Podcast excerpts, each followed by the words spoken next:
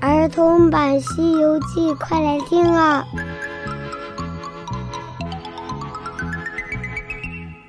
小朋友好，我是永桥姐姐，继续讲《西游记》的故事。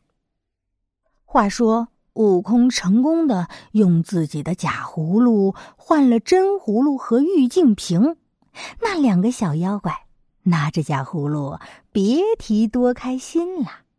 他们两个你争我抢，还没有注意到悟空已经走了。争了一会儿，一回头看到那神仙不见了。灵力虫说道：“哥，这神仙怎么也会打诳语呀？他说换了咱们的宝贝会渡咱们成神仙，怎么不辞而别了呀？”精细鬼拍了拍灵力虫的肩膀，说道：“哎呀，弟弟呀，我们现在占大便宜了，还管他干什么？拿过来葫芦，等我装装天，我也实验实验。”那精细鬼拿过来葫芦，把那葫芦往天上一扔，飘飘荡荡的就落了下来。吓得那灵力虫大声的喊道：“哎呦，呃，大哥，怎么不装不装啊？难道刚才那个神仙是孙悟空变的吗？用个假葫芦把咱们的真葫芦给骗走了？”精细鬼一听，心里有点害怕，急忙说：“你不要胡说，不要胡说！孙行者被三座山压住，怎么可能出来？拿过来。”等我念他几句咒语，看看能不能装得下。那妖怪又把葫芦往天上一扔，口里念着刚才悟空念的咒语。他说什么了？若有半生不肯，就上凌霄殿上动起刀枪。这哪是什么咒语呀？这不是悟空跟那些神仙说的话吗？但是小妖怪不知道，他以为这是咒语，念了一遍又一遍，怎么就是装不了天？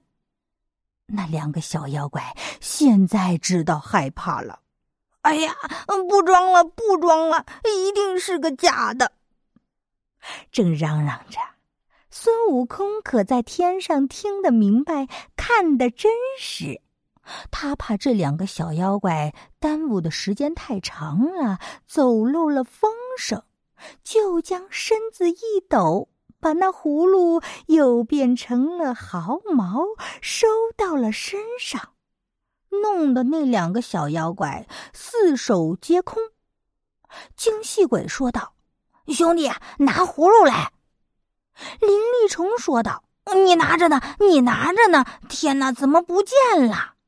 他们两个在地下、在草里乱摸乱找，就是没有葫芦的影子。哪里有葫芦呀？两个妖怪这一次可真的害怕了，在那慌慌张张，不知道怎么办才好。哎呀，怎的好？怎的好？我们怎么跟大王交代呀？拿了大王的宝贝，给了那孙行者，哎呀，可怎么办呢？回去一定被大王给打死。林立虫说道：“兄弟，我有一个办法，咱们还是快点跑吧，要不然肯定被大王给打死。”不能走，不能走，还得回去。两个大王平时对你那么好，我说一句话，把这事儿推到你身上，肯定死不了。你这个精细鬼，你怎么能这样啊？大王平时还对你好呢，我推你身上行不行呀？两个人你一句我一句的，没有办法，摸不着头脑，一来二去。晃晃悠悠的就回莲花洞了。悟空在半空中跟着他们，又摇身一变，变成了一只苍蝇。小朋友一定会问了：他如果变成了苍蝇，那宝贝放在哪里呢？丢在路上，藏在草里，要是被别人拿去，却不是徒劳无功吗？原来悟空还是把宝贝带在身上。带在身上，苍蝇不过豆粒儿大小，怎么能装得下宝贝呢？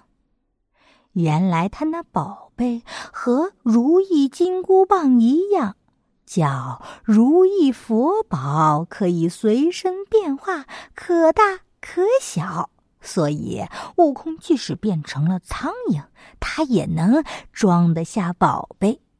他嗡的一声飞了下去。跟着那妖怪，不一会儿就到了山洞里。只见那个金角大王和银角大王正坐在那里喝酒，两个小妖过去也不说话，直接就跪到地上。悟空呢，他则盯在那门柜的上面偷听呢。小妖说道：“大王。”银角大王听到声音，把杯子放下。你们回来啦！来了，大王。抓到孙行者没有呀？小妖一听，只顾着磕头，不敢说话。那金角大王也问，小妖还是不敢说话，只知道在那里磕头。问了三次，那小妖怪才说了。恕小的罪该万死，恕小的罪该万死啊！我等拿着宝贝走到半山之中，忽然遇到了蓬莱山的一个神仙。他问我们去哪里，我们就说去拿那孙行者。那神仙说了，他也讨厌孙行者，想帮我们的忙，我们就不让他帮忙，说我们有法宝。他说：“他也有法宝，那神仙也有个葫芦，能装天。我们也是妄想之心，养家之意，心想着他装天的肯定比我们装人的好，就给他换了。原说葫芦换葫芦，灵力虫又贴给他了一个净瓶。”想他是仙家之物，进不得人手。我们演练了好几次，就找不到葫芦了，人也不见了。那老妖听了，暴跳如雷。他又会怎样惩罚灵力虫和精细鬼呢？咱们下集接着讲。